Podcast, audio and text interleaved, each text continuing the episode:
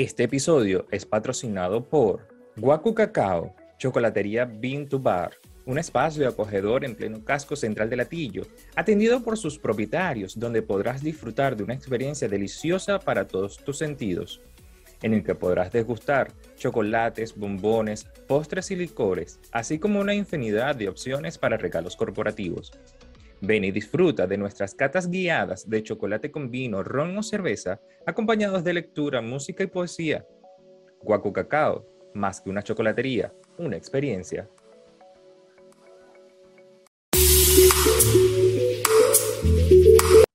Bienvenidos a otro episodio del Club de las Ovejas Negras, esta vez con un invitado súper de lujo y que de verdad me tiene honrado de poder contar con él y podérselo traer a ustedes con más de 20 años estudiando, profundizando en el área de la biodescodificación, director del Centro de Entrenamiento Neuronal y Emocional, autor del libro Hablando con mi cuerpo, es un ser humano que en cada una de sus publicaciones ha recalcado una, una reflexión o un metalenguaje, es decir, ¿qué está diciendo mi cuerpo en este momento? ¿Qué me dice de mí a esto que te está pasando conmigo?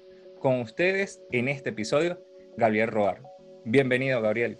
Hola, Jorge, mucho gusto. Gracias por, por la presentación. Y pues arranquemos con este, este episodio, este capítulo del Club de las Ovejas Negras, sumando un poco conciencia a una mirada distinta, una mirada que espero pueda ser más humana y que ayude a sensibilizar al proceso de lo que ocurre orgánicamente con respecto al eco emocional que hay en cada enfermedad y cómo en efecto la enfermedad no es más que una excusa noble que usa nuestro inconsciente para llamar primero nuestra atención y permitirnos entonces hacer un ajuste en las relaciones sociales. Genial. Fíjate, Gabriel, eh, una primera pregunta que te quiero hacer. En el, en el proceso de que aquí estuve leyendo parte de, que tú también eres comunicador social. ¿Qué te llevó a ti a, apasionarte como lo eres en el área de la biodescodificación, en ese estudio del ser humano? Primero una influencia materna muy, muy marcada. Mi madre era psicólogo, social y periodista. Cuando yo estaba estudiando comunicación social, tengo la opción de, de vincularme a un posgrado en dinámica de grupos y uno de los temas dentro del posgrado era la noción en bioenergética bioenergética, hay gente que lo y de hecho es bastante distante a eso. Es muy parecido más bien a la biodescodificación, pero desde la mirada de Wilhelm Reich, que era el, quien fue durante mucho tiempo el, el, alumno más destacado de Freud, ¿no? Ok. Dio alas en un lado y disidencias, porque por ejemplo, cuando él tiene que hacerlas este, en, en, esta corriente, mira, muy bonito todo este tema de la estructura del aparato psíquico y de todo esto, pero la psique no existe. ¿sí? O sea, el cerebro existe, la función cognitiva existe, pero la psique como tal no existe. No hay una parte del cuerpo donde esté la psique. Lo que existe es el cuerpo. La emoción está en el cuerpo, la, la emoción se expresa y se vive en el cuerpo. Entonces él en vez de hacer una tesis del análisis, hace una antítesis de lo que en ese momento se conocía como caracteriología y eventualmente emigra hacia la bioenergética. Cuando yo veo los postulados de bioenergética, que me dice si una persona es más alta, más flaca, más gordita, más robusta, tiene más tensión muscular, tiene menos tensión muscular, cómo ese cuerpo se moldea en base a una etiología, es decir, en base a una historia familiar. Y ese cuerpo, si yo soy reduccionista en el proceso, digo, es una es el resultado de una forma estereotipada de responder y manejar las emociones, que me permiten expresarlas o bloquearlas. Y eso tiene un equivalente físico y eso tiene un equivalente cognitivo y eso tiene un equivalente emocional. Son correspondientes. Cuando la gente me dice, bueno, ¿por qué primero el huevo, el huevo la gallina? Si yo estoy bien físicamente, entonces voy a estar bien cognitivamente. O entonces si yo pienso de una manera, afecto mi cuerpo. Sí, o sea, son mutuamente influyentes. Yo le digo que el huevo y la gallina llegan el mismo y se encuentran en el mismo momento de la creación. Si yo afecto mi mente, afecto mi cuerpo. Si, si afecto mi cuerpo, mi mente, también. La gente me dice, no, eso no es así. Ok, preguntar a una persona eh, que tenga un complejo con su nariz o a una chica que se haya hecho una mamoplastia, si ese cambio físico, que es un cambio meramente estético, no la hace sentir más segura o no lo hace sentir más seguro y diferente. Evidentemente sí, y eso le permite sacar unas conclusiones distintas porque la imagen que está viendo en el espejo se acerca más a un ideal cognitivo y eso le representa entonces seguridad y genera, digamos, una, cuando digo genera una emoción, Estoy hablando de generar una respuesta bioquímica y esa respuesta bioquímica, si yo tengo mayores niveles de oxitocina, este, por decir algo, o de endorfinas, aumenta mi respuesta inmune y se siente como bienestar. Si aumenta mi nivel, por el contrario, de adrenalina y cortisol, tengo estrés y eso suprime o inmunosuprime a la persona que esté pasando. Entonces, emoción, cognición y cuerpo van totalmente de la mano. Yo afecto a uno, los otros dos se afectan inmediatamente a favor o en contra. Y lo que nosotros conocemos como enfermedad no es más que una respuesta disfuncional que nos dice este equilibrio está roto. O yo me siento mal con respecto a lo que estoy diciendo y lo que estoy pensando, o tengo un nivel de creencias que me hace actuar de una manera que es disonante y que me genera una emoción disonante en ese estudio, en ese conocerme, porque cuando encuentro la bioenergética, yo lo que hago es realmente conocerme a mí, empezar a estudiarme a mí. Yo no volteo y digo, ya yo tengo cuerpo, mi historia de vida no es perfecta, déjame conocerme. Luego, déjame conocer un poco más a mi familia, a ver qué pasa en mi entorno significativo. Y yo aprendí, al principio, a tener una mirada muy curiosa, este, quizás solamente eso, ¿no? Sumamente curioso para validar, ¿no? Esto es lo que dice el libro, yo me encuentro una persona que tiene un cuerpo de esta manera, déjame chequear, ¿no? Poder constatar en, en vida propia que esa referencia es así. Cuando me doy cuenta que en efecto es así, comienzo y digo, bueno, las enfermedades deben tener mucho que ver de esto. O sea, la enfermedad es una forma estereotipada de responder ante un conjunto de estímulos que la persona siente disfuncionales o no. Lo que Reich decía, la respuesta de esa, desde la malla, entendiendo coraza como esta estructura muscular hipertensa, llámese músculo liso o músculo estriado. Si el músculo liso es nuestro tracto digestivo, el músculo estriado es nuestro sistema músculo esquelético, que me permiten expresar o bloquear una emoción o la manifestación de una emoción. Y cuando empiezo a chequear, bueno, todas las enfermedades tenían una etiología común, aunque la referencia individual sea eh, totalmente particular. Me explico. Si yo te digo, bueno, de todo dolor de cabeza hay una persona que en su parte cognitiva tiene un montón de dudas, refuerza más el por qué no hacer las cosas, alimenta sus miedos, genera sus incertidumbres, fomenta sus incertidumbres y hay una poca hay una falta en la toma de decisiones, ¿no? Es como prender un auto, ponerlo en neutro y acelerar al máximo. Yo, pues estoy muy acelerado, sí, pero está en neutro. O sea, no vas a ningún lado. puedes tener un millón de ideas, pero si todas las ideas son sobre lo que no puedes hacer, sobre por qué vas a fallar, sobre lo que puedes salir mal, no vas a ningún lado.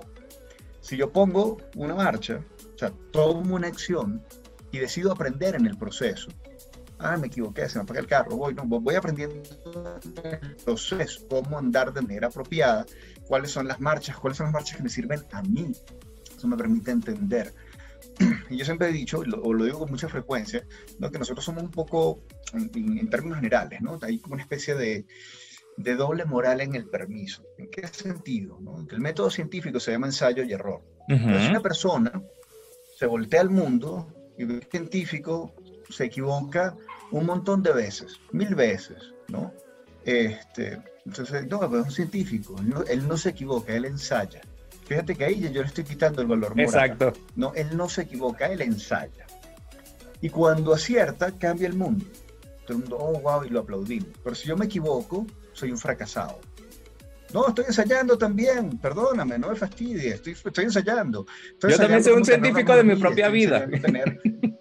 Exactamente, yo soy un científico de mi propia vida y tengo todas las, o sea, merezco tener todos los ensayos necesarios para pasar este curvo de aprendizaje y ser mejor hijo, mejor hermano, mejor pareja, mejor papá, mejor cada uno, mejor profesional, cada uno de los roles.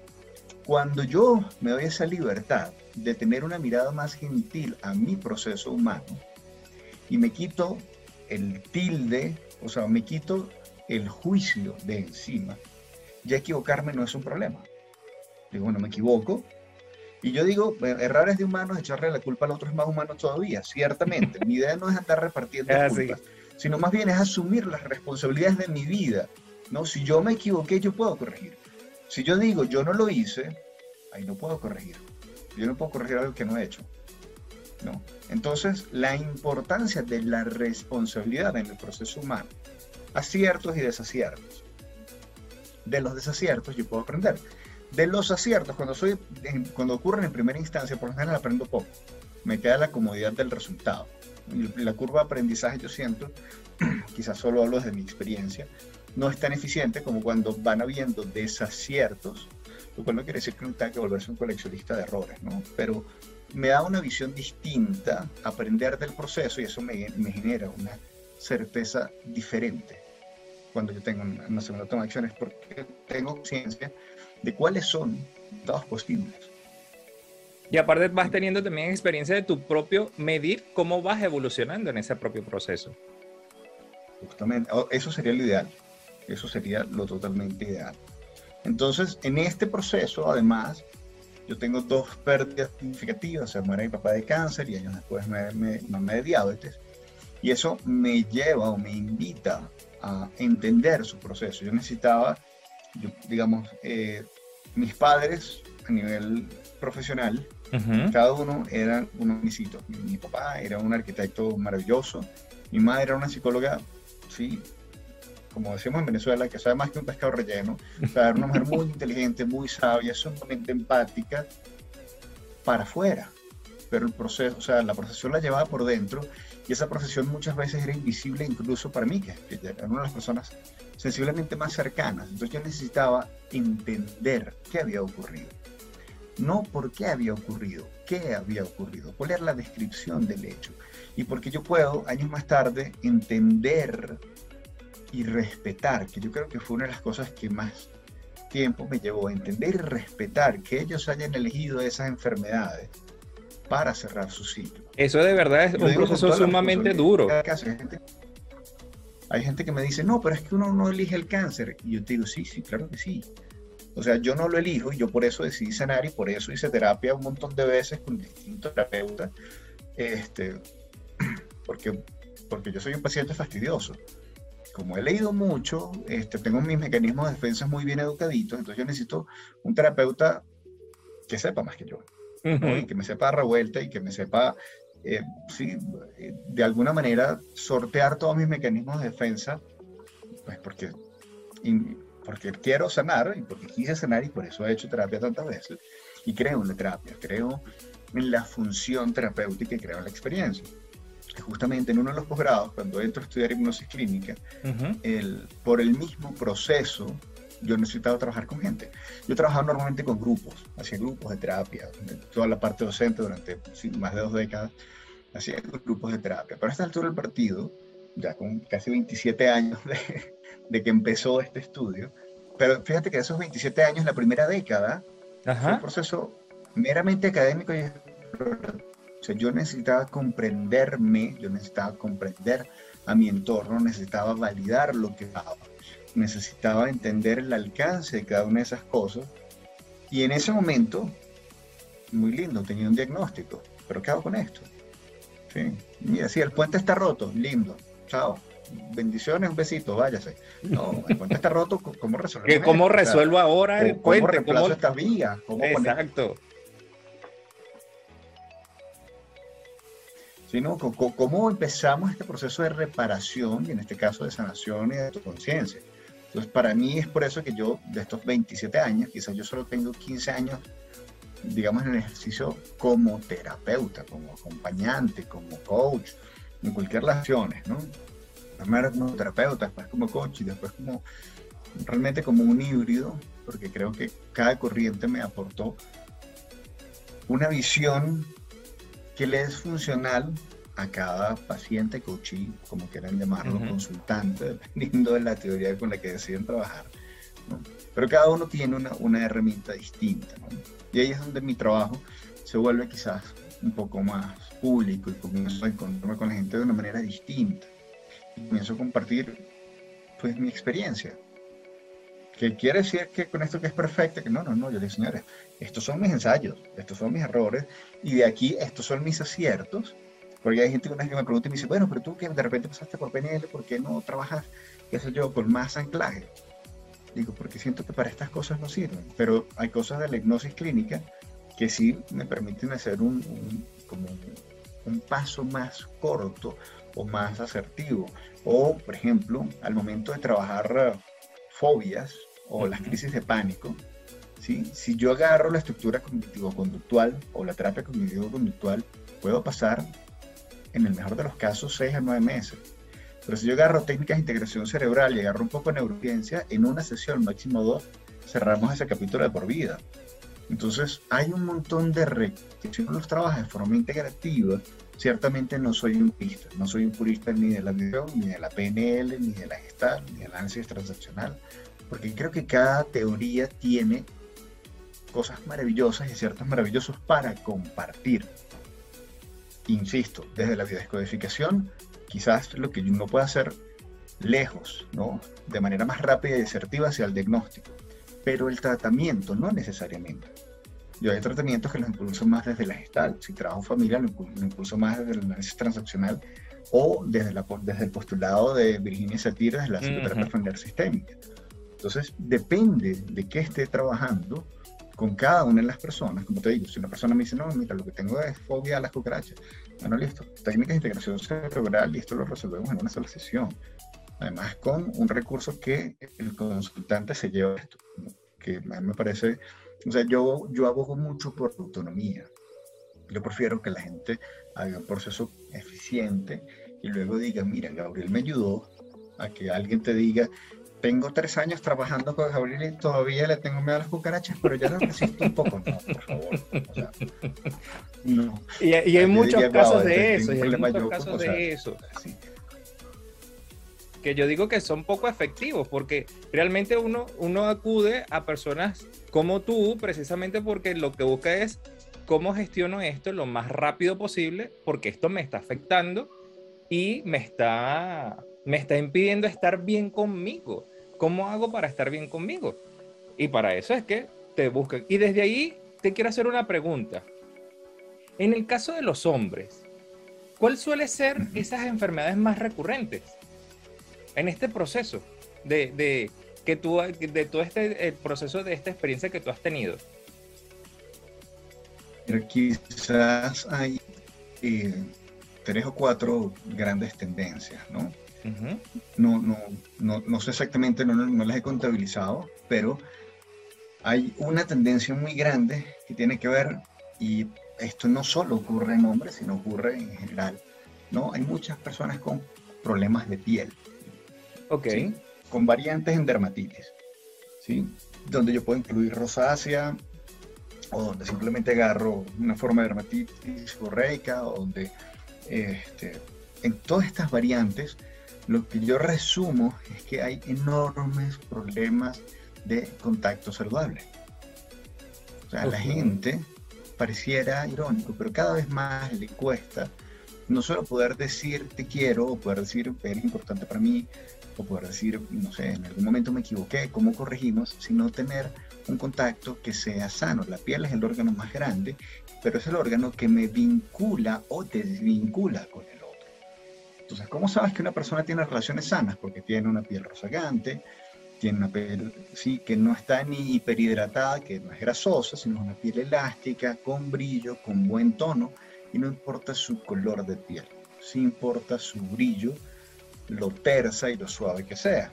Entonces luego hay personas que tienen ¿sí? manos resecas o nudillos resecos o pies resecos o estos rosetones en la cara o se mapean o aparecen estas otras variantes como el vitiligo. Entonces hay muchas, muchas, muchas personas con problemas de piel y detrás de eso invariablemente hay relaciones tóxicas en su entorno.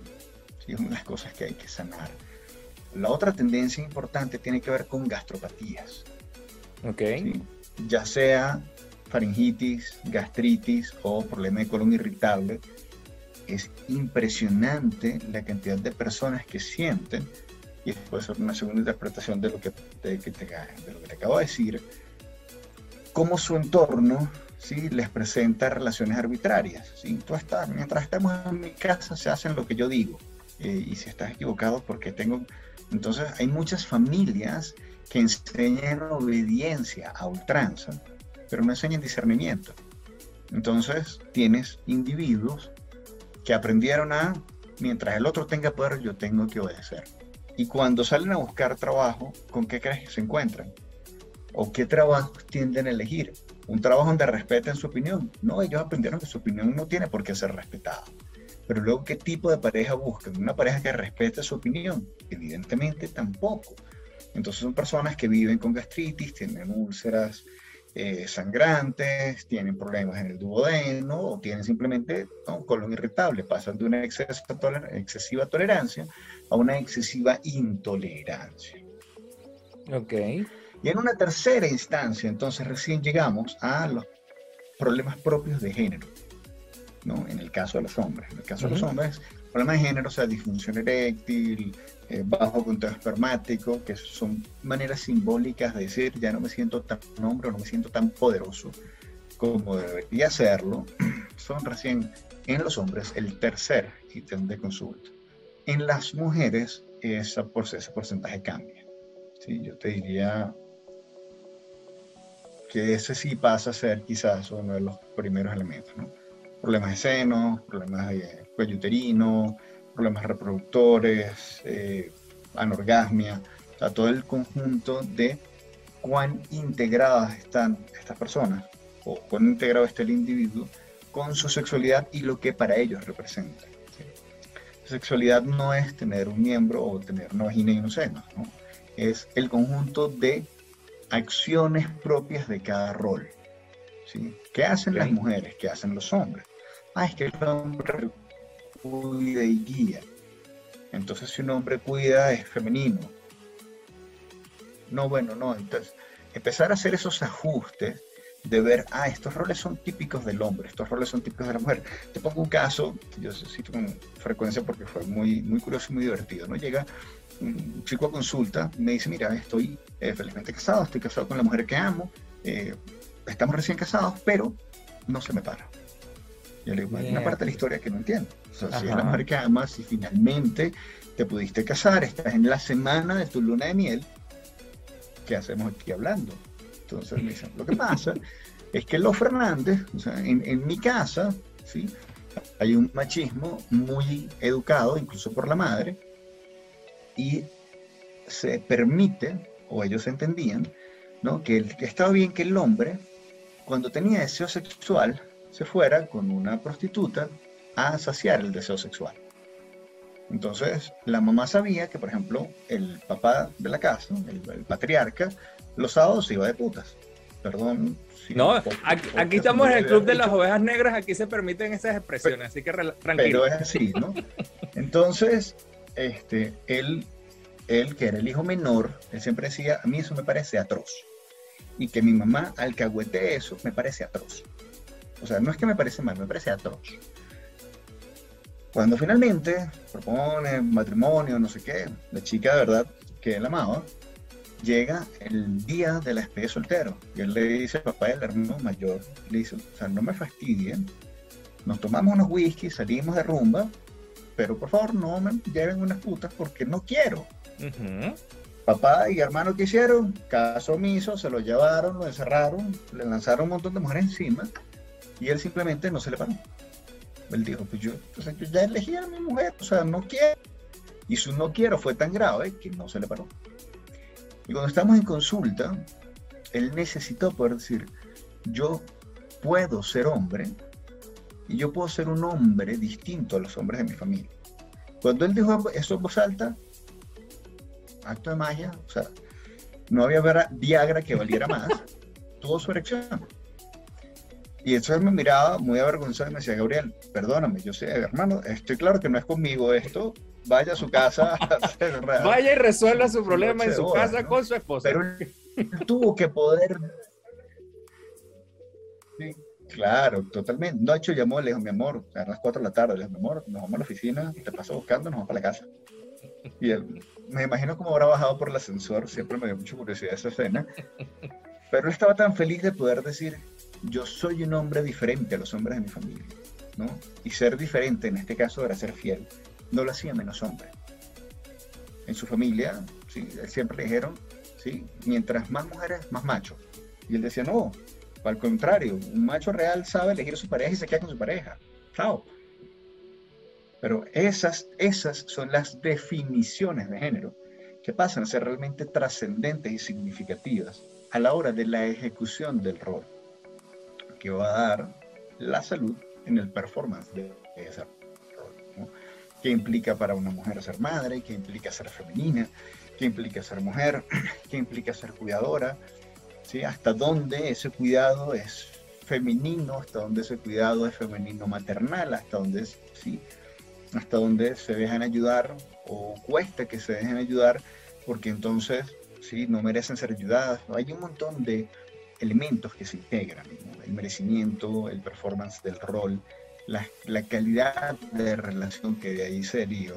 Son detalles sumamente significativos que van a decir o que van a interferir en el símbolo de la enfermedad a la hora de, por ejemplo, lesionar una mama, el útero, las trompas, la matriz o alguno de los órganos que impliquen su femenidad, que comprometan su femenidad. ¿Qué, y qué duro puede llegar a ser entonces todo ese conjunto de creencias que nos instalan desde pequeño? Y digo nos instalan porque uno cuando está pequeño, uno es un disco en blanco.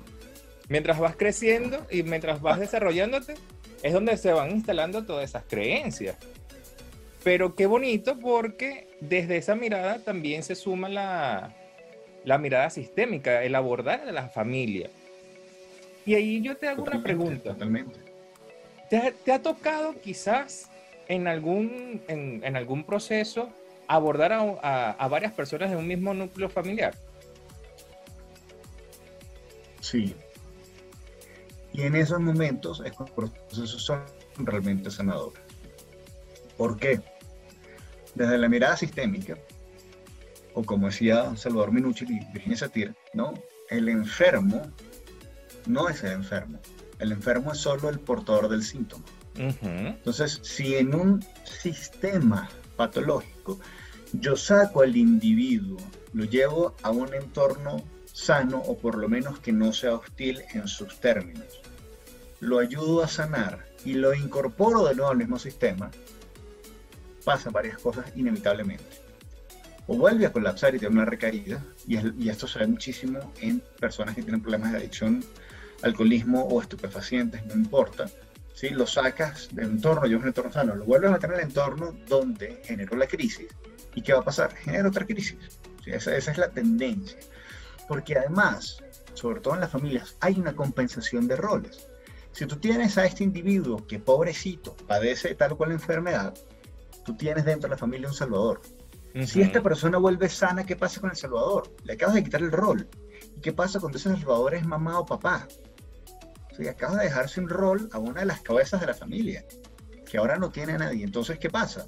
Alguien más enferma, alguien más colapsa, o el salvador colapsa. Y tiene que pasar a ser salvado por otra persona. Sí. ¿Por qué? Porque los sistemas siempre se equilibran. Sí. Entonces, ¿qué pasa cuando un sistema decide y dice que va? tenemos que hacer terapia. En la familia hay cosas que debemos solucionar. Entonces la familia da un paso hacia una dirección distinta, distinta para ellos, adelante en lo que para ellos sea adelante, y nuevas, entonces eh, establecen nuevas formas de relación, generan nuevos acuerdos, se generan nuevos permisos, sueltan viejos hábitos, porque eso es uno de los grandes problemas con los hábitos. Yo no puedo cambiar una, o sea, yo no simplemente olvido un hábito, no, yo lo cambio. Los hábitos no se reemplazan por sí solos. Si, o sea, un hábito, voy, de nuevo, un hábito es una respuesta estereotipada ante un estímulo o ante una serie de estímulos particulares. Mientras esos estímulos existan, esta respuesta va a existir. Explique a mi mente consciente y luego a mi mente consciente que trabajando de otra manera, que respondiendo de otra manera, tengo mejores resultados. Mejores resultados son resultados que me consumen menos energía, resultados que me dan bienestar, resultados que me dan más dinero, resultados que me dan más aprobación. No importa en qué escala yo esté comparando, la mente para aceptar el cambio debe identificar los beneficios de este nuevo resultado, ponerlos a prueba, constatarlos y entonces dice, ah, sí, tenías razón. Respondiendo de esta manera nos va mejor. Entonces puedo ir soltando los viejos hábitos de respuesta. ¿Por qué? Porque al final de cuentas, desde el, desde el punto de vista cerebral, ¿qué es un hábito? Es una red neuronal estable. ¿Sí? Es solamente eso. Es una red neuronal estable. Si yo quiero usar una red distinta, tengo que mostrarle algún beneficio al cuerpo. Menos energía, menos emoción, una emoción más placentera. Sí. Es así de sencillo. Nos volvemos entonces pues, negociantes de nuestro propio cerebro, prácticamente. Tal cual. De, de nuestro consumo de energía, cognitiva y emocional. Pero es básicamente eso. Nosotros aprendemos a renegociar con cuánta energía consumimos para responder desde lo más básico. Buenos días, ¿cómo estás, Drupal? ¿Qué te importa a ti? O, no, bien, gracias. ¿Y tú? cada una es una respuesta totalmente condicionada. Nosotros somos una suma de respuestas condicionadas, evidentemente por nuestro entorno primario, ¿sí? familia y luego nuestro entorno secundario, la gente con la que trabajamos. Eso está sumamente bello para yo hacerte ahora otra pregunta. Pero bueno. ¿Me escuchas ahora? No te escucho. Ahora sí. Ajá. Te veo congelado todavía. Ok, ahora sí. Ahora sí, ok. Fíjate, ahí te quiero hacer una pregunta. Entonces, ¿cuál crees tú que sería, eh, puede llegar a ser eh, retador esta respuesta, pero ¿cuál crees tú que sería el hábito más saludable que hay que aprender a, a venderle a nuestro cerebro?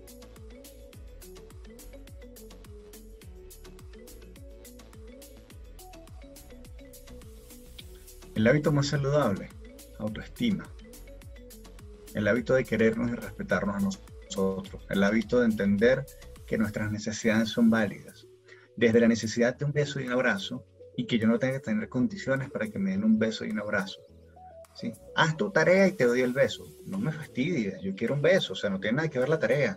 Pero es que es para enseñarle buenos hábitos, no, le estás enseñando que su cariño está condicionado, o sea, le estás enseñando que el cariño es una moneda de pago.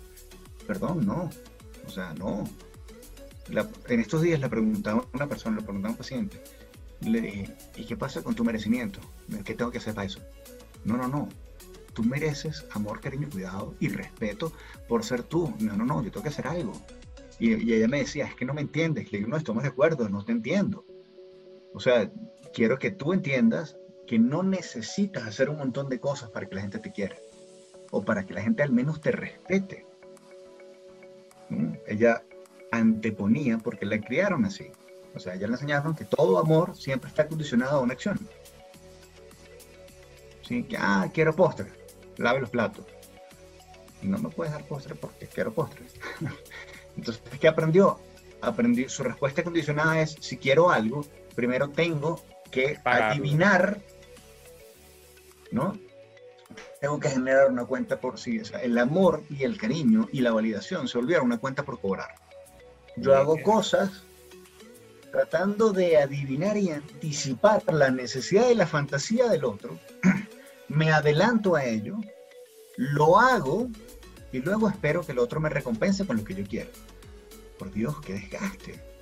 ¿Qué hay de, quiero un beso, quiero un abrazo, ¿sí?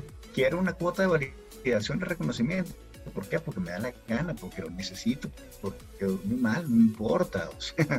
no tengo que justificarlo, me lo merezco y punto. Cuando la gente aprende a validarse, el resto de sus relaciones tienen un nivel básico de salud.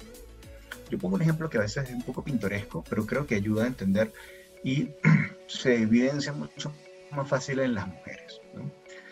Imagínate que viene esta mujer cruzando por un semáforo y está el motorizado o simplemente del otro lado hay un grupo de obreros, ¿no?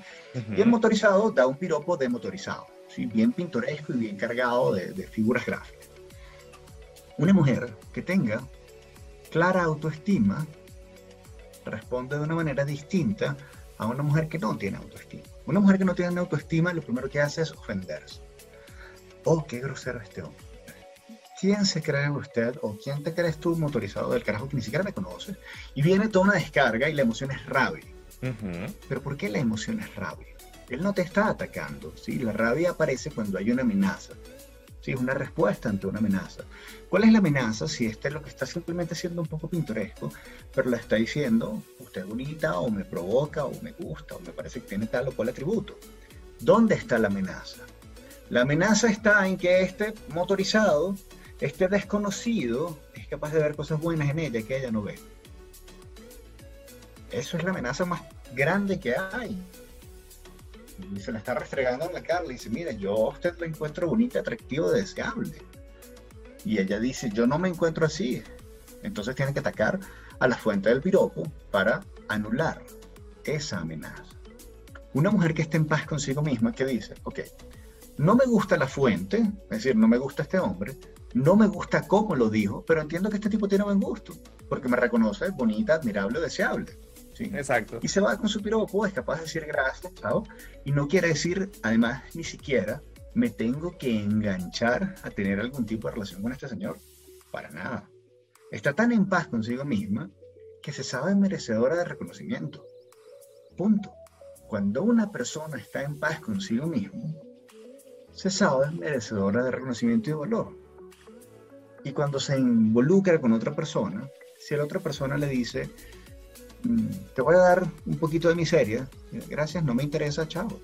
No tengo que decirle al otro, no vale, pero ¿por qué me ofreces una relación miserable si yo soy chévere, yo soy bueno, me porto bien, hago el pan, me quedo en la cama? No me interesa negociar con alguien que me ofrece algo menos que lo que yo merezco. ¿no? Y de ahí viene una conclusión que a veces a mucha gente le duele, y lo digo con todo el respeto, pero nosotros tenemos la cantidad de cariño que creemos que merecemos. Esa frase está potente. ¿Por, qué? Porque si yo siento que yo tengo que mendigar cariño, que yo tengo que mendigar atención, el problema no está en el otro. Ciertamente. El problema está en lo que yo encuentro valioso al otro lado del espejo. ¿Por qué? Porque si no, yo puedo decirle al otro, hey, respeto, de esta manera no, vamos a cambiarlo. O si no, simplemente ni siquiera me engancho a negociar o me engancho a discutir. Ah, para ti no se eso, chao, listo, no me interesa, no voy a hablar contigo. O ¿por qué voy a enganchar a negociar con una persona que no es capaz de respetarme? No. Al final de cuentas, todas las relaciones humanas, todas las interacciones, son invitación yo te puedo decir, mira, Drupal, ven acá, vamos a pelear, ponte los guantes. Tú me dices, no me interesa. No, no, pero es que yo quiero, entonces agarro los típicos disparadores de emociones y te digo, no, es que tuvo tripa verde, barriga azul, bla, bla, bla. Ah, chévere, chao, Gau. ya, no te enganchaste. Pero si tú me dices, ¿qué? Tripa verde yo. Ah, pero entonces tú, bla, bla, bla. Entonces ahí nos enganchamos a pelear. Yo lo que hice fue extenderte una invitación. Es así. Tú decides engancharte en la invitación y aceptarla, o tú me dices, mira, no me interesa, chao. No pasa nada.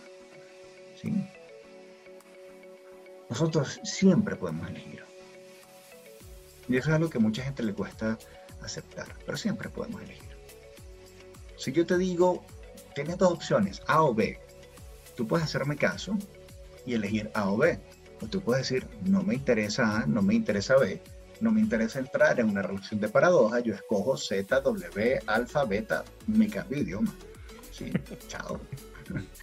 Yo, pero es una decisión personal. O sea, ¿por qué tengo yo que hacerle caso a A o B? A o B es la decisión del otro, son las opciones del otro. Si para mí hacen sentido, elijo A o elijo B. Pero si no hacen sentido, el alfabeto es mucho más largo y además hay muchos otros idiomas. Aprenderé el lenguaje cirílico, ¿qué importa? Son mis opciones, son las que a mí me hacen sentido. Y eso es una expresión me gustaría compartir contigo, por lo menos como yo lo veo. A ver. Que me hace sentido no quiere decir que sea lógica. Quiere decir que la conclusión que yo saco me genera bienestar. Te pongo el ejemplo. Si yo te digo, a ver, eh, por tus podcasts yo te voy a dar 5 dólares por cada podcast. Y tú dices, a ver, todo el trabajo que yo le meto, investigación, eh, no, no. Bueno, te voy a dar 50. Me dice, no. Te voy a dar 500 por cada dólar. Y dices, bueno, de repente, te voy a dar 5 mil por cada. Eh, ok, 5 mil sí. ¿Eso quiere decir que es lógico? No. No. Quiere decir que en tu relación imaginaria precio-valor, la cantidad de tiempo que tú le inviertes y la retribución financiera, pero sobre todo lo que puedes hacer con esa retribución financiera, hace sentido. Entonces tú dices, bueno, por esa cantidad sí lo hago. ¿Eso quiere decir que eso es todo lo que vale? No, puede valer mucho más. Eso quiere decir que es todo lo que tú te validas. ¿Sí? Entonces, cuando hay esa relación sentido, es que la conclusión lógica, es decir, el... No, lo que te, lo que te iba a comentar es que esa relación, como dices tú, no es necesariamente que sea lógico. Es que tiene valor para mí o para lo que yo estoy desarrollando en, determinado momento. Totalmente, totalmente. Yo una vez lo, hice esto en, una audiencia, éramos como, no sé, 700 y tantas personas, 800, mil 800 personas, y yo les decía, ok, ustedes van a trabajar, en la gran mayoría de padres de familia, ¿no? Una media de 12 horas al, al, día, de lunes a sábado. Y fui subiendo el precio, y en algún momento toda la, toda la audiencia tenía las manos arriba. Y yo les dije, realmente tienes, después de que todos llegaron a su precio, ¿no? Distinto. Digo, realmente tiene sentido tener solo un día libre a la semana y perder la relación con su familia y sus hijos. Entonces, no, no, eso no tiene sentido. Pero todos me acaban de decir que sí. A un precio distinto, pero me acaban de decir que sí. No, pero es que con esto yo puedo pagar las necesidades y les puedo dar buena vida a ellos. ¿La vida de ustedes? ¿Dónde la pierden? Porque ese mismo salario lo pueden conseguir trabajando de otra manera. Entonces todo sacaron así como, mm, este es el momento incómodo. este es el momento de la pregunta incómoda, literal. Sí. ¿Por qué? Porque en su imaginario nadie me dijo en ese momento, y eso, y eso es lo importante, las respuestas condicionadas. Porque lo que te digo, yo tenía una audiencia de gente que fue muy obediente en su casa. Como son obedientes, van a responder a mi A y mi B. Es correcto. Nadie me dijo, no, ya va, si yo quiero ganarme 5, 10, 20 mil dólares mensuales, pero trabajar. Me pasaba con un viejo conocido. Él me dijo, desde que yo soy papá, yo entendí que yo voy a trabajar solo medio día a la semana, tres días a la semana. Y un montón de gente dijo, pues se volvió loco. No, no, al contrario. Él dijo, yo quiero poder sí, criar a mi hijo, tener tiempo. Mientras él está en el colegio, yo estoy trabajando. Cuando llegue al colegio, yo quiero estar con mi hijo quiero hacer la tarea con él, quiero formarlo, quiero estar con mi esposa.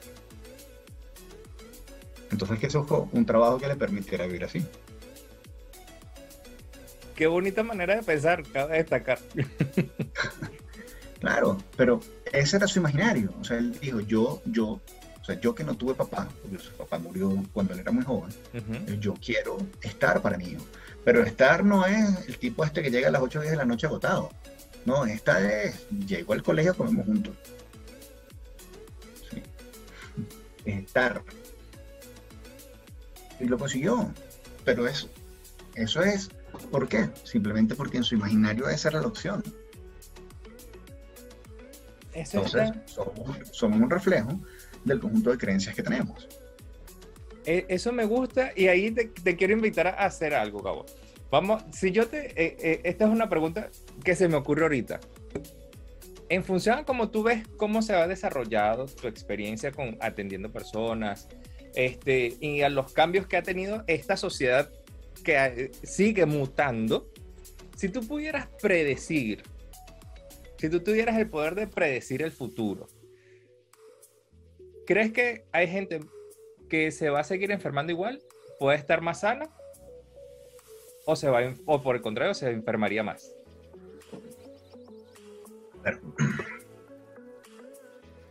Uh, momento la respuesta incómoda. Lamentablemente, creo que hay un volumen muy grande de personas que son muy buenos seguidores. Como son muy buenos seguidores, no se sienten incómodos de asumirse responsables de su vida. Sí. Entonces, además, muchos de ellos, en distintas religiones, pero muchos de ellos, han sido educados y criados bajo el concepto de la culpa. Entonces, una persona que es culpable tiene un juez afuera, tiene alguien que es capaz de meter un juicio, y el juicio es muy cómodo. Y como tiene un juez, evidentemente el juez decide a quién, a quién perdona y qué favores hay que hacer para obtener ese perdón y a quién culpa, en consecuencia a quién castiga. Si yo hago números rápidos, pudiera decir que el 70% de la población que prefiere ser guiada. Y otra hora te hubiera dicho 90. Porque asumir la responsabilidad de tu vida implica asumir la responsabilidad de tus errores, implica que no puedes mirar al pasado y decir, eh, sí, no es que yo quebré, es que me estafaron, no es que me equivoqué, es que me engañaron, los culpables son los otros, y todos los hombres son así, y todas las mujeres son así, y todos los de tales gentilicios son de tal o cual manera. Sí, es muy fácil, ¿no? Yo tengo, le cuelgo por las etiquetas y luego me monto en algo que se llama profecías autoconfirmadas. No es lo mismo. Mujeres son así. La gente eh, omite ese último pedazo. Todos los hombres son así. No todos los hombres que yo elijo son así. Todos los hombres con quien trabajo son así. Todas las personas de este gentilicio con los que yo me vinculo son así. Cuando ellos asumen que son parte de su elección, caen, si lo ven desde un punto de vista maduro, en la libertad. Yo puedo elegir que dentro de ese gentilicio hay gente mala, pero hay gente buena. ¿sí? Yo puedo elegir que hay hombres malos y que hay hombres buenos. Yo puedo elegir que hay mujeres malas y que hay mujeres buenas. ¿sí? Entonces yo puedo elegir a alguien distinto, pero tengo que asumir las consecuencias de mis decisiones y entender que en esta imperfecta vida que tenemos, la gran mayoría de las cosas que me han pasado no todas, pero una gran mayoría son consecuencias de mis decisiones. Así de simple. Que sí creo que, sobre todo en esta última década, y en particular en estos últimos cinco años, hay un aumento en la toma de conciencia, en la importancia de las relaciones humanas, en una inclinación más hacia la que la relación escolástica. O sea, me importa más tener una buena relación con la figura que me genera mi fe que con la iglesia o estructura, ¿sí? No necesito necesariamente me diga que yo estoy en contacto con mi Dios, que yo pueda sentarme, meditar y tener una espiritualidad mucho más hermosa. Y creo que hay en general un cambio hacia una concientización. Creo que no es casual que el concepto, que la biodescodificación, por ejemplo, se haya puesto en la última década, porque implica mirar y ya no culpa a todo el mundo, sino decir que, ah, bueno, esta es mi forma de responder la vida, esto es como estoy haciendo las cosas, qué cosas puedo hacer diferentes para cambiar y tener mejor calidad de vida. Y ya dejar de estirar el dedo culposo, que, ¿no? que siempre uno señala al otro y otros tres me señalan a mí. Entonces, ¿cómo ese 70% que habla de mí, cuando yo culpo a los otros de buenos, malos, ¿sí? realmente muchas veces simplemente estoy hablando de un proceso personal de elección? Cuando yo entiendo todo eso y lo puedo ver desde un mundo más humano, entonces el eco es distinto. Creo que ha cambiado, sí. Creo que va a seguir cambiando, sí. Creo que va a haber un cambio radical, no. Porque a la gente no le, no le sirve. No puedes tener un mundo con muchos caciques. Sí. No le sirve a los caciques, no le sirve a los indios. ¿Por qué? Porque hay gente que le gusta seguir. Es válido, ¿sí? Lo que sí espero es que cada vez en la toma de conciencia el cacique sea menos tirano, sea más humano y proponga relaciones más respetuosas y más equitativas. Yo decía, lo que pasa es que la verdad, a muchos eh, siervos, lo único que esperan es encontrarse un amo justo. No esperan un igual, esperan un amo justo. ojalá la sociedad evolucione. Sí, ojalá la sociedad evolucione hacia un espacio donde haya más justicia, donde haya un poco más de equidad, aunque las relaciones humanas históricamente siempre han sido desequilibradas. Pero si yo encuentro un poco más de equidad, si yo encuentro un poco más de conciencia, si yo encuentro un poco más de respeto por la gente, los principios, deberían bajar los abusos, deberían bajar las arbitrariedades y ojalá haya una mejor calidad de vida para una mayoría. Creo que eso va para el mundo, yo soy muy come flores, pero no llego a tanto. Lamentablemente las cosas que escucho en terapia me dan que no, que todavía hay gente que en lo que pueda abusar, abusa. Creo que hay gente que no le importa una tormenta que vaya más allá de su ombligo y que todo lo que gira tiene que ser. hay una cultura muy heliocéntrica, ¿no? El universo gira en torno a ellos y, eso para muchos sigue siendo una realidad, ¿no? Me voy al lado clínico y voy a decir, bueno, lamentablemente hay espacios que todavía generan eh, espacios de culto y de adoración a personalidades narcisistas, ¿no?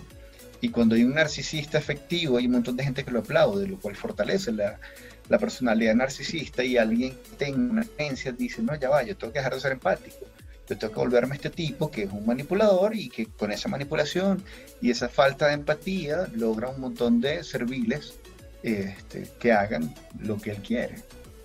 lamentablemente sigue habiendo una cultura, si yo veo qué pasa con la cultura pop, en general, es, es una, una oda al narcisismo. Y las redes sociales, en general, son una oda al narcisismo. Simplemente siendo clínica rápida. Y si yo, si yo veo esto, yo digo, oh, TikTok es un grupo de personas repitiendo o viendo quién es el payaso del siglo o viendo quién hace eh, tal o cual paso y si lo pone de moda, eso es una cultura narcisista. Hay muy poca gente, si yo veo TikTok por, por agarrar una red social, yo digo, ¿cuánta gente está en TikTok busca agarrar conciencia? ¿Cuánta gente que se puso de moda en TikTok lo hizo haciendo conciencia? Somos la desviación de la curva, menos el 3%. Yo creo. Siendo generoso. Siendo generoso. ¿sí? ¿Cuánta gente lo hizo porque vamos a hacer la Ice Bucket Challenge o cualquiera de los challenges, que hay un montón de gente haciendo el ridículo o pasando trabajo o, haciéndose daño. Entonces yo digo, ah, no, si yo fuera extraterrestre y veo eso, digo, ah, la esperanza en la raza humana está un poquito jodida. es verdad, es verdad. No, puedo decir, bueno, pero mira lo que pasa con los podcasts, un montón de gente buscando compartir contenido de calidad, de generar conciencia y no solo hablar de trivialidades. Sí, eso pasa con los podcasts, no pasa con TikTok. ¿sí? Entonces, hay tendencias, hay espacios de conciencia. Creo que el mundo no es perfecto, pero creo que se tiende a equilibrar. Creo que tiende a buscar un equilibrio. Y creo que afortunadamente el equilibrio de ahora tiende a ser un poco más inclusivo, tolerante y respetuoso que el equilibrio de hace 20 o 30 años atrás.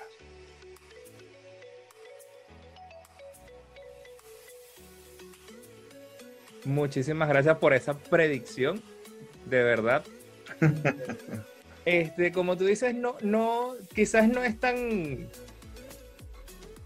A ver, no, no es llegar a ser come flor, pero es llegar a ser realista. Y eso es lo que yo digo que a veces cuando estamos en estos espacios se busca, es decir, mira, sí, se ha puesto a ciertos movimientos de cambio, pero tampoco creamos que el mundo se va a volver rosa de la noche a la mañana y todo va a cambiar y todo se va a hacer chévere para todo el mundo. No, va a haber ciertos cambios, sí, pero como dices tú, hay ciertas estructuras y ciertos desbalances que a veces son, yo diría, ese desbalance a veces permite el balance en la humanidad, en la relación de la humanidad de que se permita relacionarnos. lo, lo, lo, lo, mismo podemos ver con el, el acceso a la, a la, información, ¿no? O sea, la, no las redes sociales, pero Internet dio una masificación de información significativa. Que hay toda en la red, evidentemente sí, pero que hay un montón de información significativa que tú puedes, si te pones a buscar, encontrar y, encontrar cosas maravillosas y además encontrar cosas maravillosas gratis. Recuerdo el, el, hermano de una amiga, él, él, llegó a ser el, justamente el editor de efectos importantes en Venezuela. ¿no? Y él está en Los Ángeles, lo están entrevistando y le dijo, ¿dónde aprendiste? Él dijo, en YouTube. Entonces la tipa, no, en serio, en serio. Los tutoriales están ahí. Yo lo que hice fue sentarme a bajar tutoriales, a poner en práctica, a chequear. Bajé cada uno de los tutoriales de todos los programas de efectos especiales y probé lo que decía tenía razón. La señora se quedó así como, eh, gracias. Entonces sí, uno puede ser un gran autodidacta y además, si yo chequeo, esa es una de las grandes tendencias sí. en, en la educación hoy. O sea, una persona responsable, me acuerdo, hay una, eh, una persona de Estados Unidos, ¿no? Bedrosian. Él es un criado, nacido en Europa del Este y trabaja incluso con las fuerzas especiales en Estados Unidos. Él, decía, pues sí, yo, yo invierto en la autoeducación. Mucha gente le dice, ay, sí, pero ¿cuánta plata inviertes? Como 250 mil dólares al año. Y entonces, así como, eh, ok, eso es una inversión. Sí. Pero él busca talleres, formaciones, unos en gerencia, otros en finanzas, otro en lo que él se dedica, que es cultura física o, entrenamiento físico. Pero le mete 250 mil dólares al año. O sea, invierte. ¿sí? Que eso le da una retribución importante y que por eso gana la plata que gana, sí. Pero él dijo, ya, yo para seguir facturando lo que facturo, yo me tengo que seguir capacitando. ¿no? hay, un concepto, me gusta mucho en psicología, que se llama principio de Peters. El principio de Peters es el principio de la incompetencia. ¿sí? Todos logramos ascender en una empresa hasta que llegamos a nuestro principio de Peters. ¿sí? Llegamos el cual no pasas de resolver las propuestas que ¿sí? el trabajo nos pide. Y en ese punto viene algo que se el kit de Peters, y es donde el jefe te dice, bueno, ahora te voy a poner de jefe de administración de tapitas de bolígrafo. O sea, te invito a que renuncies porque no te voy a despedir porque me sale más caro. Esos son los quitas de Peters. En un mundo de autodidactas, ¿sí? Cuando la persona diga yo no puedo aprender más, simplemente es porque llegó a su principio de Peters. Porque como capacidad, nuestro cerebro tiene algo que se llama neuroplasticidad, que básicamente nos dice que nuestro cerebro se ajusta y lo único que sabe hacer el cerebro es aprender. Así que cuando alguien te dice, lo que pasa es que el loro viejo no, o sea, no aprende a hablar, es mentira. Lo que pasa es que el loro viejo está aprendiendo el límite de la incapacidad. No es que no aprenda a hablar. Es muy distinto si yo lo veo como un proceso neuronal que un niño que tiene menos redes neuronales, le es más fácil entablar redes neuronales, nexo, y es más fácil que aprenda un idioma, sí. Que una persona adulta, que por ejemplo se, eh, se crió bajo lenguas latinas y romances, tiene una estructura lingüística y si luego quiere aprender un patrón sajón o el patrón asiático, que son patrones lingüísticos totalmente distintos, le cuesta más, pero le cuesta más porque tiene el hábito. Pero no es que no lo pueda hacer. Simplemente quiere decir que está apegado a ciertos hábitos. Como dicen los chinos, tú no puedes llenar una taza que ya está llena, no le puedes enseñar algo a alguien que cree que ya lo sabe. Y no es porque sea incapaz, solo porque tiene una creencia limitante que dice, yo ya lo aprendí. Mi manera es la más efectiva. Mm, no lo sé. Si no me doy el permiso de compararla con la otra, no lo sé. Y eso también nos lleva a la salud. ¿sí? Cuando la gente cree que no puede sanar, como decía Henry Ford, si crees que puedes, tienes razón, y si crees que no puedes, también tienes razón. que yo puedo encontrar nuevas formas de sanar. Pues evidentemente sí. ¿sí? A mí me llama la atención cuando dicen, no, es que la medicina alternativa, como la acupuntura, la acupuntura tiene más de 5.000 años y la medicina alópata tiene escasos 2.000. Pero la acupuntura es alternativa. Es un poco hipócrita la definición. Sí. ¿no? cuando tú lo escuchas y lo, y, lo, comparas, te dice, no me cuadra, porque si se ha mantenido tanto tiempo, es por algo pero sigue siendo alternativo. mil años antes de que, de que apareciera la, lo que hoy se conoce como medicina loca, la medicina tradicional. Tres mil años antes ya existía la medicina tradicional china, la cultura. Y el trabajo con las mousas, y el trabajo con los balances energéticos, y el trabajo con la compresión, y el trabajo con el calor, y el trabajo con los alimentos. Pero eso es alternativo. Es un nieto diciéndole al, al abuelo o al bisabuelo, no, mi forma es la correcta. Yo soy lo tradicional. Por Dios, tú eres un niño. Pero eso también nos dice que siempre hay posibilidades de cambio. Sí. Y aprender cómo sanar de una manera diferente. Mejor, no mejor, no importa. Diferente. Me gusta eso. Gabo, ahora, para pasar a, otra, ha llegado el momento de hacer el pequeño juego de este episodio. Para aprovechar. Vamos. Fíjate, voy a compartir pantalla y me avisa cuando ya la puedas ver. Ok. Ajá.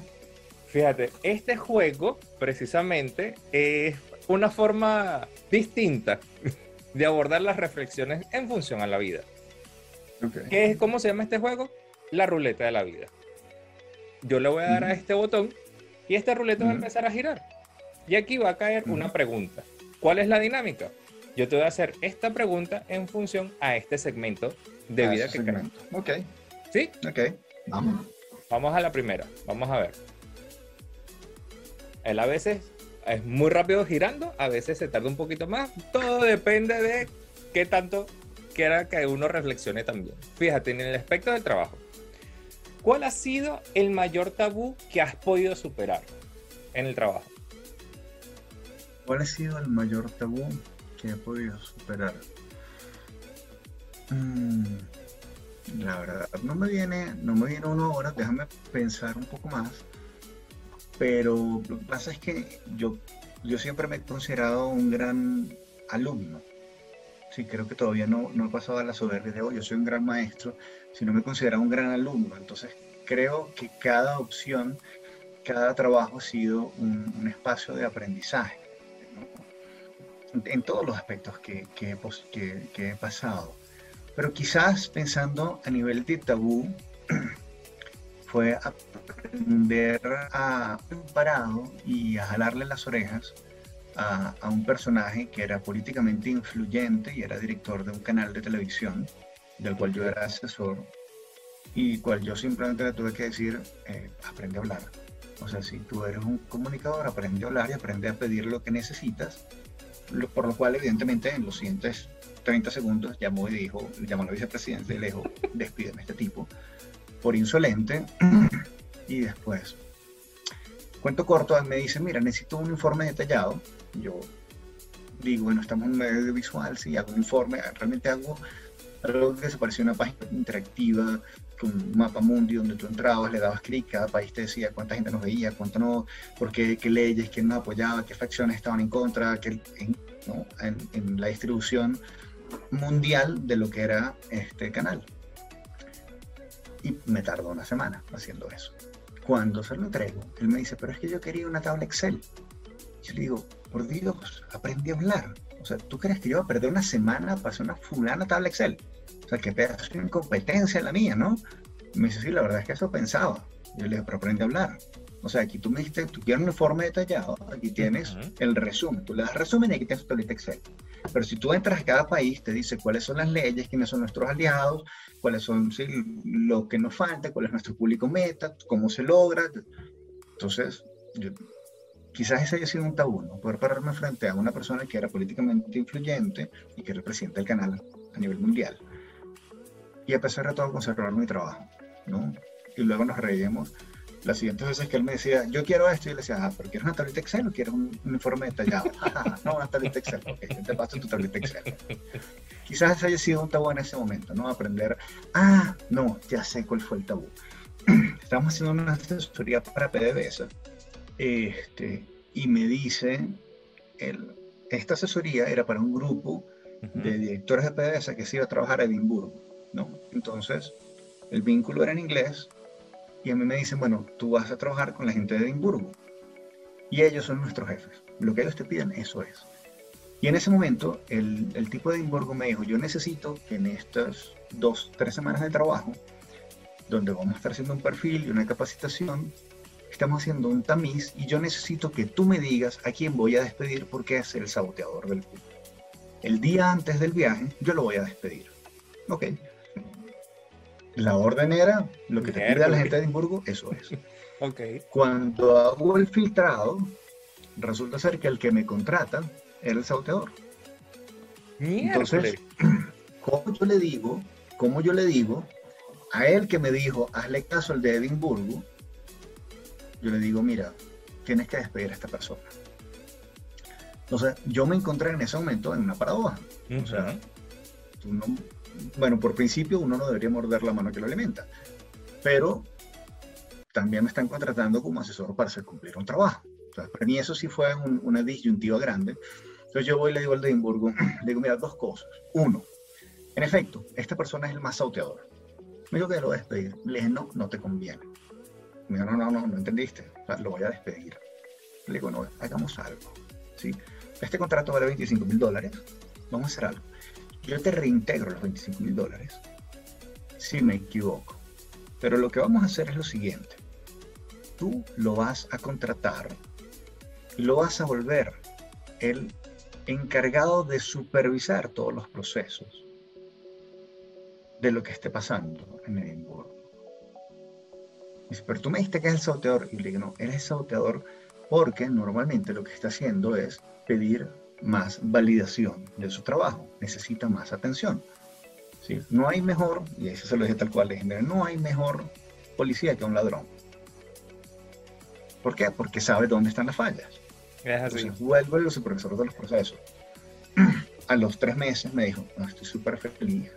Yo estoy súper feliz, todos sus compañeros de trabajo lo odian, porque este hombre es más papista que el Papa. Los tiene, pero a monte y de hecho, afortunadamente, ese grupo de Edimburgo, después de los nueve meses de trabajo, ese fue el grupo que mejor rindió. Y este hombre se llevó un montón de, de halagos. Pero quizás ese sea el mejor tabú, ¿no? Tener que encontrar una manera de garantizarle el trabajo a mi contratante cuando él era el próximo a ser despedido. Qué, qué, posición más compleja ciertamente a nivel profesional, sumamente compleja. Vamos ahora al, siguiente, al siguiente tiro. Vamos a ver. Como te dije, él a veces está haciendo, ¿no? Él a veces se tarda, él, él mm, piensa. Es lento haciendo tanto. Ajá. Esta está bonita. ¿Cuál es la mayor barrera? ¿Cuál es la mayor barrera que has superado en la espiritualidad? A ver. Yo creo que el, mi madre ¿no? Empezó en una crisis de fe, porque cuando mi madre estaba haciendo su primera comunión, ya le dijeron, bueno, una vez que hagas la primera comunión, cualquier cosa que pidas eh, se te va a conceder de inmediato. mis abuelos estaban divorciados, mi madre pidió que mis abuelos se reconciliaran, ella le tenía mucha fe a eso que le dijeron, tuvo la primera comunión, hizo su petición y eso nunca ocurrió. Entonces mi madre luego se volvió una gran antagonista de la iglesia. Tenía un pedazo de fe solapada, entonces cuando necesitaba algo, cuando quería pedir por algo, mandaba a mi abuela a rezar, pero no, ella tenía una, una crisis de fe muy importante, ¿no? Cuando yo fui a hacer mi primera comunión, me acuerdo que estaba comprando mi librito de catecismo, te estoy hablando hace 41 años atrás, el, me acuerdo que iba a pagar con un billete de 20 bolívares y el librito que te hacíamos costaba 5. Yo compro mi librito y espero mis vueltas y el, el, el párroco me dice, estos 15 son una donación. Yo le dije, no, no, esto no es una donación, yo tengo que volver a esta plata de mi mamá. Me dice, no, no, esto es una donación que tú le acabas de hacer a la iglesia. Le digo, no, señor, usted me está robando. O sea, esto no es una donación, nada, usted me está robando. ¿no? Entonces, el tipo insistió que era donación y que no me iba a devolver la plata y no me la devolvió. Y yo salí y le dije, mamá, pues yo no voy a hacer la primera comunión. O sea, porque yo no voy a hacer, o sea, yo no voy a, un tipo que me acaba de robar públicamente, Exacto. Este, cobrándome cuatro veces lo que vale un librito que te, este, no, no lo considero una persona moralmente correcta. Y claro, mi mamá teniendo su, su tema no resuelto, evidentemente me, inculcó el cómo, cómo cuestionar ¿no? a, los, a los párrocos y a, y a toda la gente. Por lo cual, evidentemente, aprendí a tener un, hijo, un, un, ojo perdón, muy eh, crítico ¿no? con la estructura escolástica como tal. Creo que una buena barrera fue aprender a encontrarme un montón de párrocos que son gente hermosa y de bien, y con un montón de gente que trabaja desde la espiritualidad y no desde la estructura escolástica. ¿sí? Así como encontré mercaderes, evidentemente, encontré gente de bien, ¿no? y me pude encontrar con gente de bien. Me acuerdo, salvando las diferencias, eh, un día, me, por, por, cosas de la vida, me invitaron a participar en varias tenidas masónicas. ¿no?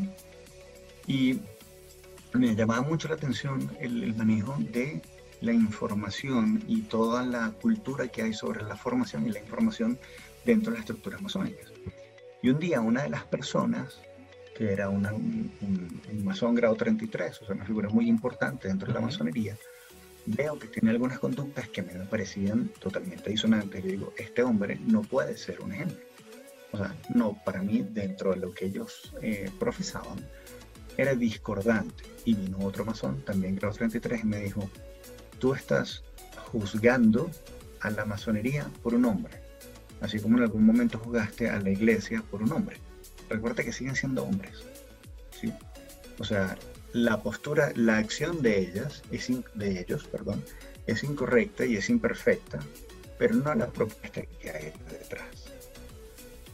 Entonces, poder vincularme luego con el conocimiento, digamos en el caso de la masonería, o poder vincularme luego con la espiritualidad, en el caso de la iglesia, y entender una espiritualidad mucho más allá, pero sin el juicio de valor, poder vincularme con la gente e incluso si se quiere con las almas de esas personas, sin jugar o nada por el estilo, estoy hablando uh -huh. desde lo espiritual. Creo que esa es una buena barrera, ¿no? Aprender a, a, aprender a vencer los prejuicios que me habían enseñado y vincularme ¿no? con, con la parte hermosa de la espiritualidad, independientemente de la fuente es como despersonificar el alma y simplemente escuchar almas, escuchar conocimientos más allá de lo, que, de lo aparentemente visible. Y eso es un bonito regalo para vencer barreras. Me gusta la definición, sí. Ahora, el último giro de la rueda, vamos a ver qué nos termina regalando en, este, en esta última tirada por el episodio de hoy. Y se quedó con la espiritualidad. Fíjate. Espiritualidad, ¿cuál es la próxima cima a conquistar? En la espiritualidad, uh -huh. eh, realmente creo que tengo mucho por andar. ¿no? Entonces, ¿qué me gustaría? Me gustaría poder seguir creciendo en lo, en lo espiritual e incluso me gustaría poder llegar a tener un conocimiento. Yo creo que yo no tengo, no es que yo he visto la punta del iceberg, yo creo que yo he visto un raspado que sacaron de la punta del iceberg. O creo que me falta mucho por, por andar en ese camino, independientemente que yo medite o haya pasado este, por teorías de varias religiones. Creo que necesito un, un, andar eh, espiritual distinto y mucho más profundo. Y es lo que por lo menos deseo para mí. Y yo estoy seguro de que por el camino en que vas y sumando tanto bienestar a muchos seres humanos que no solamente te seguimos en redes, sino que han estado en tus espacios de consulta, creo que eso es un bonito, una, mani, una bonita manera de poder llegar a, a, esa nueva cima a conquistar. Gabo, Ojalá. de verdad, muchísimas gracias por, por este espacio, por, por abrirte y permitirnos conocer un poquito más de ti, de tu manera de pensar, y de reflexionar en voz alta con todo este grupo de ovejas negras, que lo que buscamos es crear más conciencia en, en la comunidad o en nuestro entorno. Con muchísimo gusto y pues cuando quieras nos encontramos de nuevo. Un gran abrazo para todos y que sean felices en sus caminos. Amén. Un gran abrazo en la distancia y a los demás nos vemos en el siguiente episodio del Club de las Ovejas Negras.